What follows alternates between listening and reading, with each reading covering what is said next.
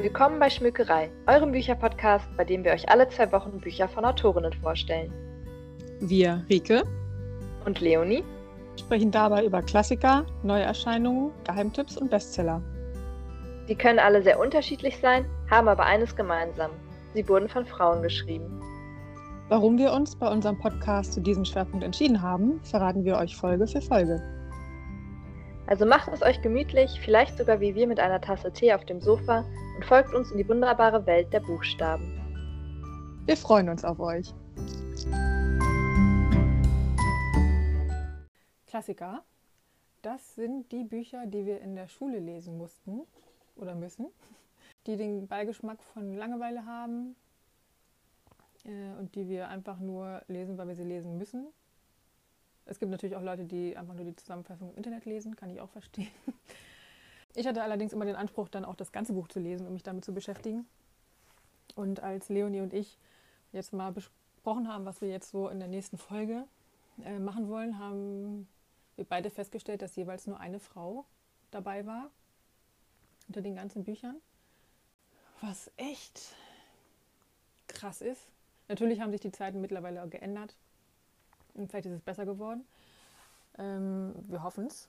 Ähm, aber mit diesem kleinen Beitrag wollten wir auch noch mal ein bisschen Aufmerksamkeit mal wieder auf die äh, Autorin lenken äh, und dass es auch le echt lesenswerte Klassiker gibt da draußen, die auch Spaß machen, die nicht so dröge sind und die einem trotzdem viel mitgeben, woraus man viel noch lernen kann oder die auch einfach auch mal Spaß machen die halt nicht trocken und dröge sein müssen.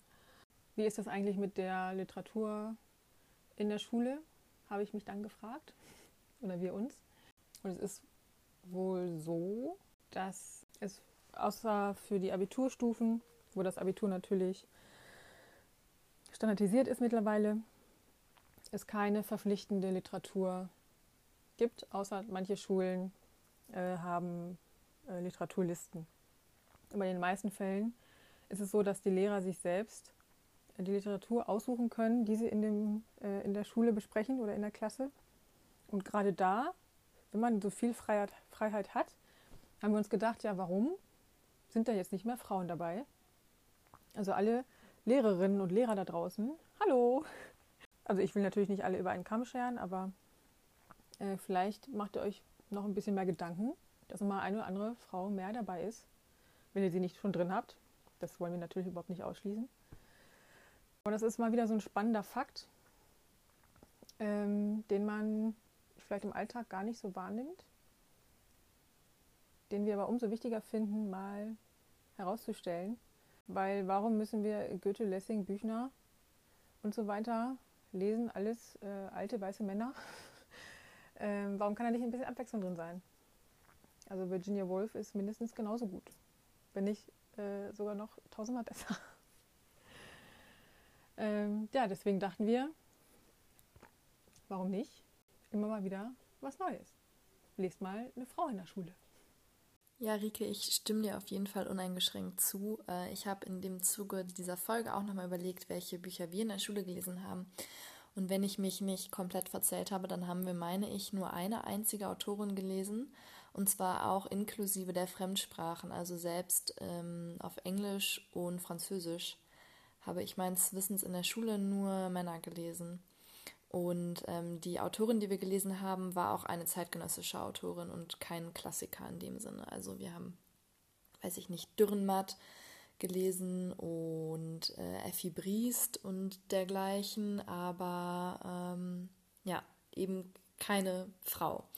Was ich schon sehr verwunderlich fand und was uns natürlich auch dazu bewogen hat, darüber nachzudenken, warum es eigentlich gefühlt zumindest weniger Klassiker gibt, die von Frauen geschrieben wurden. Also wenn man so Richtung 19. Jahrhundert schaut, da sieht man dann vielleicht schon mal ein paar mehr, aber so davor 18., äh, 17. Jahrhundert, äh, so Shakespeare-Zeiten, ähm, da gibt es halt eben gefühlt keine Autorinnen und das ist auch eine Frage, mit der sich Virginia Woolf auseinandersetzt in ihrem Essay Ein Zimmer für sich allein. Ähm, Virginia Woolf hast du gerade schon angesprochen, Rike, und das ist auch die erste Autorin, die ich mir für die Viererfolge rausgepickt habe. Ähm, der Essay Ein Zimmer für sich allein basiert auf zwei Reden, die sie ähm, vor den ersten, also ich glaube, oder an der einer der ersten Unis gehalten hat, an der auch Frauen studieren durften in Großbritannien. Und es war so um ähm, 1929, glaube ich. Und darin hat Virginia Woolf die These aufgestellt, dass es nicht daran liegt, dass Frauen weniger intelligent wären oder weniger Talent hätten als Männer, sondern dass Frauen ärmer waren als Männer. Also sie waren ähm, in den früheren Jahrhunderten und eigentlich Jahrtausenden ja quasi immer auf die Männer angewiesen, sei es die Familienoberhäupter oder dann später ihre Ehemänner und hatten nicht das, was man braucht, um in Ruhe einen Roman oder irgendein literarisches Werk verfassen zu können. Sie hatten nämlich weder ein Zimmer für sich allein, in dem sie über mehrere Stunden ungestört arbeiten konnten, weil immer irgendwas von ihnen verlangt wurde und sie eigentlich immer in der Küche oder im Wohnzimmer saßen und nie sich mal zurückziehen konnten. Und sie hatten kein eigenes Einkommen, mit dem sie ihre Kosten hätten decken können, um dann in Ruhe Zeit zu haben zum Schreiben. Und das sind für sie die Hauptgründe, warum es so wenig ähm, berühmte klassische Autorinnen gibt. Und das fand ich total spannend zu lesen und ich finde es Wahnsinn, was für ähm, Gedanken und für Ansätze und für Meinungen Virginia Woolf vor fast 100 Jahren hatte, die heute eins zu eins fast immer noch genauso relevant sind. Ähm, ich, also das Buch ist wirklich meiner Meinung nach eines der grundlegendsten Bücher, die man zum Feminismus lesen kann. Es hat für mich total viel scharfsinnige Schlussfolgerungen gehabt. Ich hatte immer wieder zwischendurch das Bedürfnis, mir was anzustreichen. Ich habe es aber nicht gemacht, weil das Buch ausgeliehen ist. Aber man kann total viel mitnehmen von der Lektüre. Man muss sich erst ein bisschen darauf einlassen, wie das erzählt ist, weil das natürlich kein Roman ist in dem Sinne, sondern eben ein Essay und ähm, sie sehr viel Literatur von Männern über Frauen äh, auseinander nimmt und seziert und darauf eingeht. Ähm, es ist halt nicht so ein klassisches Freizeitlesevergnügen, aber es ist auf jeden Fall, Fall etwas, was total relevant ist, ähm, auch heute noch und eben für mich auch diese Folge sehr ähm, geprägt hat und gezeigt hat, dass es total sinnvoll ist, dass wir darüber reden, ähm, weil es halt auch zum Beispiel darauf eingeht, warum Frauenliteratur in Anführungszeichen ganz lange als trivial galt. Ich meine alleine die Tatsache, dass es Frauenliteratur, aber keine Männerliteratur ist, gibt, weil Literatur von Männern das und für Männer der Standard quasi ist und Frauenliteratur dann die Abweichung, zeigt, dass in den Augen der patriarchalen Gesellschaft Literatur von und für Frauen halt eben nicht relevant war und es war nichts geistig Anspruchsvolles, genauso wie die Themen, die häufig von Frauen behandelt wurden, dann einfach automatisch herabgestuft wurden und selbst wenn die Bücher einen literarischen Wert hatten, wurden sie als trivial abgetan, weil sie von Themen handel, handeln, die aus männlicher Sicht nicht relevant sind. Also die handeln dann nicht von Krieg, sondern zum Beispiel von, dem, von den Gefühlen und von dem Innenleben von Frauen. Und das ist ja, äh, ja, also damit muss man sich ja nicht beschäftigen. ähm, genau, vielleicht noch ein bisschen was zu Virginia Woolf für alle, die sie nicht kennen.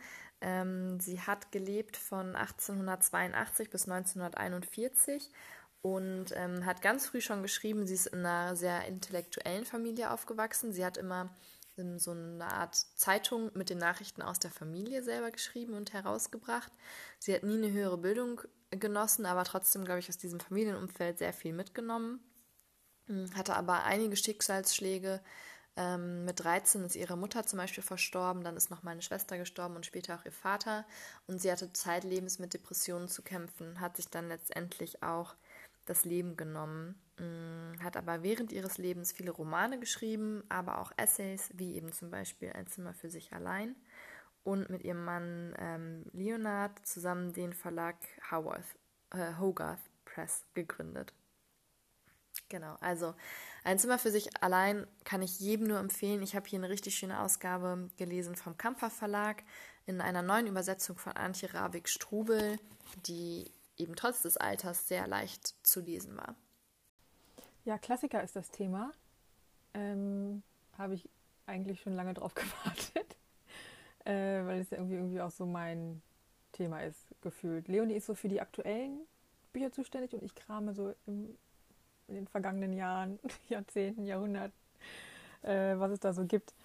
Äh, wenn ihr schon länger beim Podcast dabei seid, dann habt ihr vielleicht auch schon den einen oder anderen Klassiker entdeckt. Äh, wenn nicht, könnt ihr das ja vielleicht noch nachholen bei Interesse. ähm, und auf jeden Fall auch immer gerne melden, wenn ihr noch was habt, wo ihr sagt, Friederike, das musst du lesen. ähm, genau, und jetzt bin ich mal mit einem neuen äh, Klassiker dabei und zwar mit bei dem Tagebuch von äh, Anne Frank. Ich habe es ähm, nie in der Schule gelesen, was ich jetzt im Nachhinein ziemlich schade finde. Ähm, und ich habe es immer so vor mir hergeschoben, weil es natürlich auch irgendwie ein schwieriges Thema ist ähm, mit Holocaust und Zweiter Weltkrieg. Und eigentlich ist das auch nichts, was man mal so zum Spaß liest. Aber Leute, ich sage es euch, lest das unbedingt. Kurz nochmal zum Buch. Ähm, ich habe jetzt die Gesamtauflage gelesen, die ist von 2013 im S. Fischer Verlag erschienen, hat 569 Seiten und wurde von Mirjam Pressler übersetzt, die übrigens auch dazu ein Nachwort geschrieben hat und eine politische Einordnung. Ähm, die ist dann hinten dran quasi. Das Buch ist eigentlich veröffentlicht worden 1947 von Anne Franks Vater, von Otto Frank, der einzige, der den Holocaust seiner Familie überlebt hat, äh, unter dem Titel Das Hinterhaus, also auf Niederländisch, aber mein Niederländisch ist äh, genauso gut wie mein Dänisch. das kam so gut an, dass es 1950 erneut aufgelegt wurde, aber, wurden in, aber in diesen Auflagen wurden von Otto Frank Teile herausgenommen, die er für zu persönlich ähm, hielt. Und jetzt 2013, was heißt jetzt? Vor ein paar Jahren, 2013, wurde die Gesamt, äh, gesamten Tagebücher dann quasi im, mit den ausgelassenen Stellen nochmal veröffentlicht. So. Seit den 50ern gilt das Buch schon als meistverkauftes Taschenbuch und meistverkauftes Bühnenstück in Deutschland. Wurde in über 70 Sprachen übersetzt. Und ähm, ja, jeder kennt Anne Frank. Also auch wenn ihr das Buch nicht gelesen habt, wisst ihr natürlich irgendwie, wer Anne Frank ist da kommt man halt irgendwie nicht drum rum und das hat sie halt ihrem Tagebuch zu verdanken. 2009 wurde das Buch übrigens auch in das UNESCO-Weltdokumentenerbe aufgenommen. Wenn ihr genauso wie ich nicht wisst, dass es das gibt, äh, dann verlinke ich euch oder verlinken wir euch nochmal unten äh, einen Link dazu. Ähm, das ist ganz spannend, was da noch so äh, zu finden ist. Das Tagebuch oder die Tagebücher wurden auch verfilmt. Allerdings habe ich noch keinen Film davon gesehen. Wenn ihr einen gesehen habt, dann schreibt uns das auf jeden Fall mal. Den möchte ich auf jeden Fall auch noch gucken. Den guten, beziehungsweise den, den besten, wenn es geht. So, worum geht es eigentlich? Es geht um Anne Frank und ihre Familie, die 1942 äh, im Juli ähm, vor dem Naziregime äh, flüchten und untertauchen und zu sechs, habe ich richtig gezählt? Nee, zu acht ähm, in einem Hinterhaus eines Unternehmens bzw. ein Lagerhaus letztendlich ähm, untertauchen und da über zwei Jahre leben, was echt eine wahnsinnig lange Zeit ist, das kann man sich gar nicht vorstellen. Und Anne Frank schreibt quasi deren Leben auf, was, äh, was passiert, wie sie irgendwie ihr Essen bekommen, wie sie ihren Tagesablauf organisieren, wie viel Angst sie haben, wenn bombardiert wird, wenn ihre Helfer krank sind, weil sie dann nicht an Essen kommen. Dass sie keine Geräusche machen dürfen, kein Licht anmachen dürfen abends, dass sie nicht aus dem Fenster gucken dürfen, dass die Fenster alle verhangen sind, weil natürlich keiner die sehen darf. Und so weiter und so fort. Also ähm, erzählt sie echt richtig gut wie halt der Tag eines Untergetauchten quasi äh, abläuft. Auch wenn man sich denkt, da passiert nicht viel, aber ihr könnt euch bestimmt vorstellen, gerade dieser Druck äh, oder diese Angst, entdeckt zu werden, äh, die Unsicherheit, wann es äh, zu Ende ist, wann man da wieder raus darf, wann der Krieg vorbei ist und so weiter, macht mit einem ziemlich viel. Ähm, und obwohl sie zum Zeitpunkt, als sie untertauchen, gerade 13 ist, ist es wahnsinnig, wie gut sie sich selbst reflektieren kann, beziehungsweise wie genau sie ihre Mitmenschen ähm, da beschreibt und ihre Gefühle und Gedanken festhalten kann. Also das ist echt beeindruckend zu lesen. Und man bekommt natürlich über diese zwei Jahre viel von ihrer eigenen persönlichen Entwicklung mit. Also ähm, man begleitet sie quasi dabei, wie sie vom Kind zu einer jungen Erwachsenen wird. Und auch das ist sehr subtil. Also sie deutet da nicht direkt darauf hin. Sie analysiert sich halt ständig selbst und beobachtet äh, sehr genau und ähm, hält das alles fest. Und dadurch bekommt man einen wahnsinnigen Eindruck einfach von, ja, von ihr, von ihrem Leben und ähm, was ihr durch den Kopf geht mit ihrer Familie und dem Zusammenleben und so weiter. Ähm, das hätte ich nie gedacht, dass mich das so mitreißt. Äh, ganz abgesehen vom ähm, Holocaust-Thema. Es ist zwischendurch auch mal lustig und man hat auch mal ein bisschen was zu lachen. Ja, ich habe es mir ganz anders vorgestellt. also das war einfach nur ein super Buch, was ich euch absolut empfehlen kann. Nochmal kurz zu dem, also der, das Buch endet, ähm, ihr Tagebuch endet am 1. August 1944. Das sind genau drei Tage vor ihrer Verhaftung. Als sie dann, also sie wurden äh, verraten, aus den Häusern rausgeholt. Das steht alles nicht im Buch, das erzähle ich euch jetzt so. und dann werden die äh, ganzen Untergetauchten nach Auschwitz gebracht die Mutter von Anne stirbt im Januar in Auschwitz. Am 6.1., äh, was umso trauriger ist, äh, ist, dass am 27.01. das KZ durch die Rote Armee befreit wurde.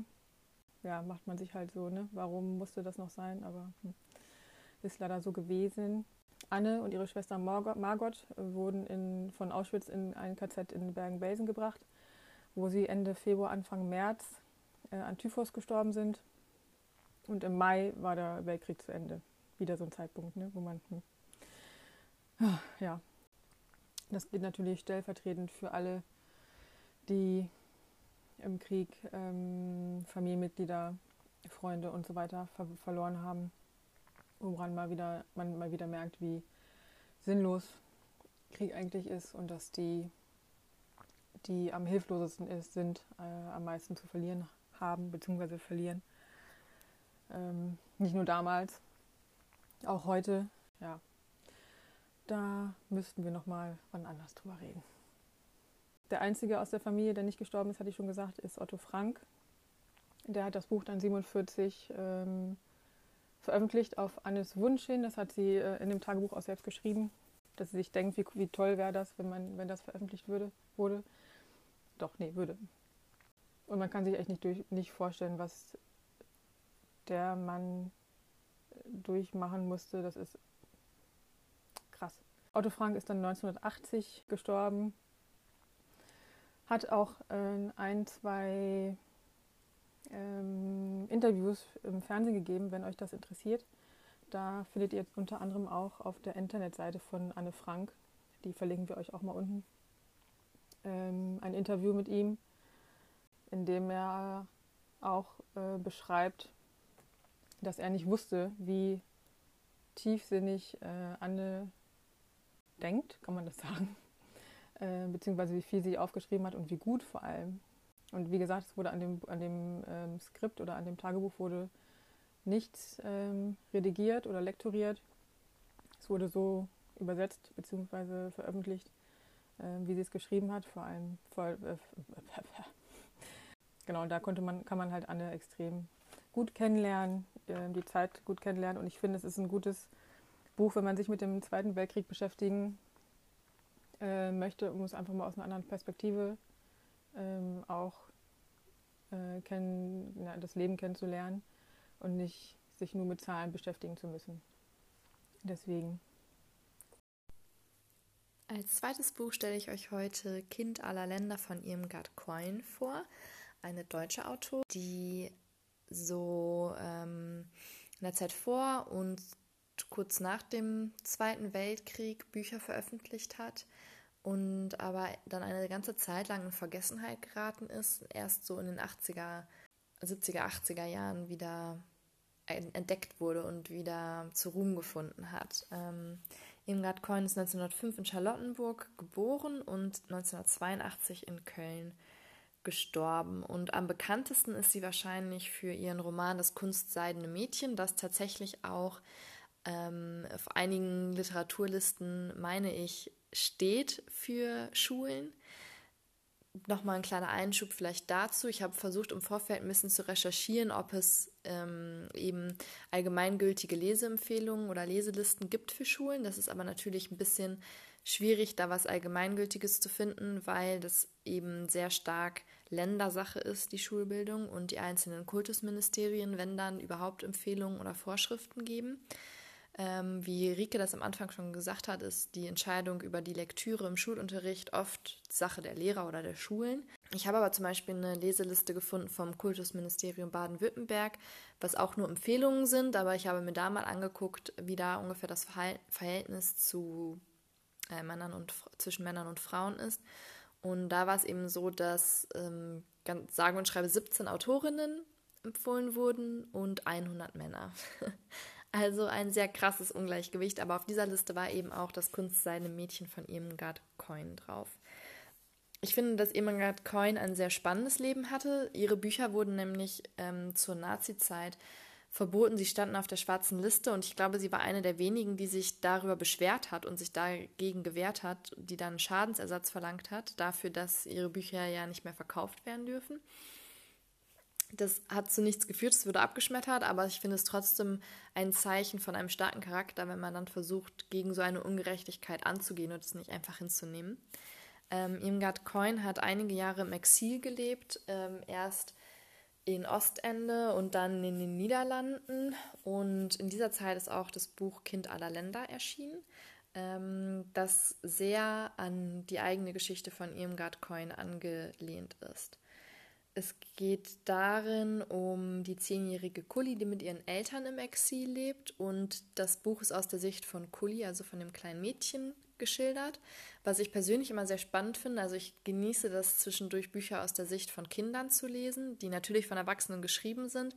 Aber ich finde etwas von der Naivität und trotzdem von diesem unverstellten Blick von Kindern sehr spannend zu lesen, also wie aus Kindersicht bestimmte Umstände oder bestimmtes Verhalten ähm, gewertet wird. Und ähm, ich habe das Buch mal geschenkt bekommen zu Weihnachten und habe es gelesen, ohne mir großartig den Klappentext durchzulesen und wusste zu Anfang gar nicht, dass das Buch schon äh, 1938 erschienen ist. Also auch schon über 80 Jahre alt ist.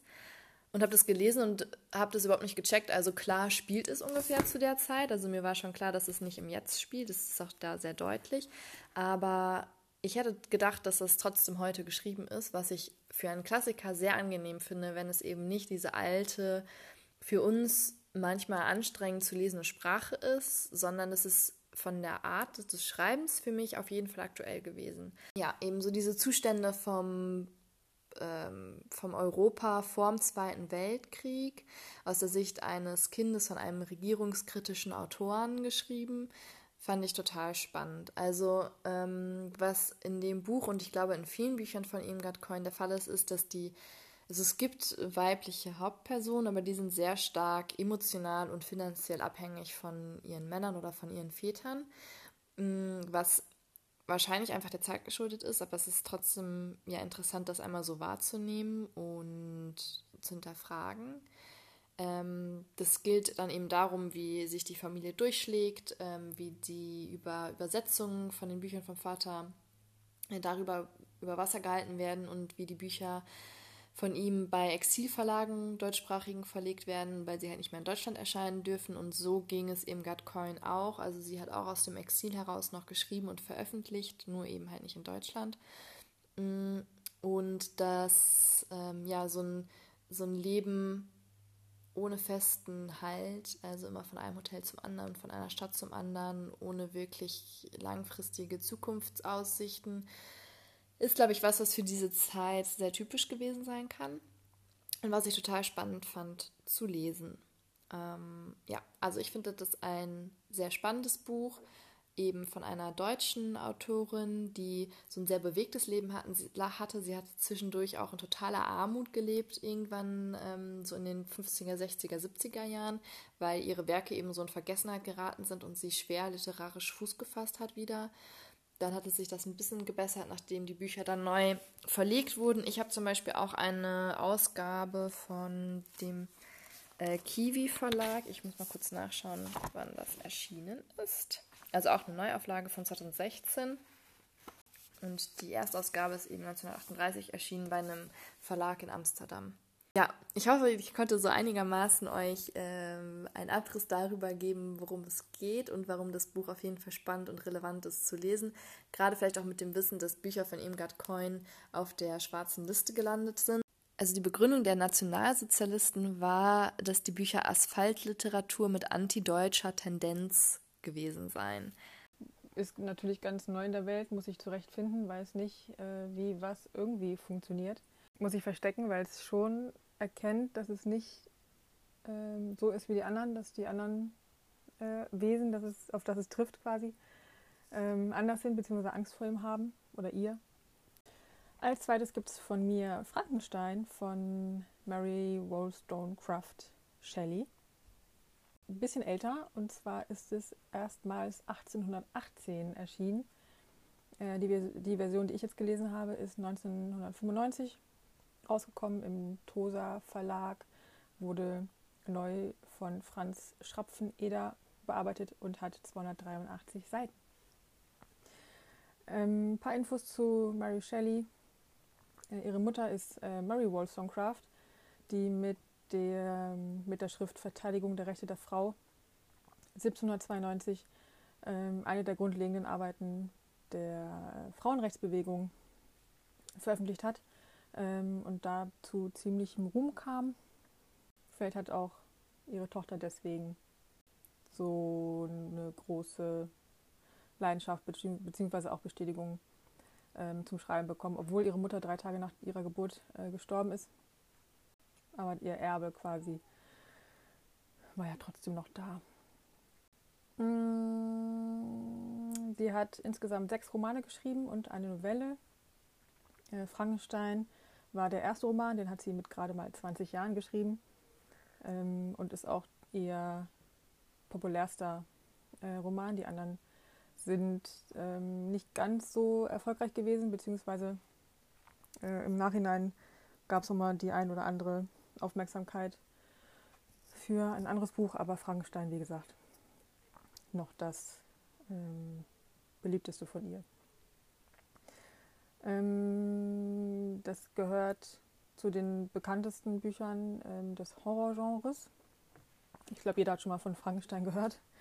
Ähm, 2015 wurde es auch von ähm, Literaturkritikern und Wissenschaftlern zu einem der bedeutendsten, bedeutendsten britischen Romane gewählt. Äh, und deswegen dachte ich, schmeiße ich das heute hier mal rein. äh, worum geht's?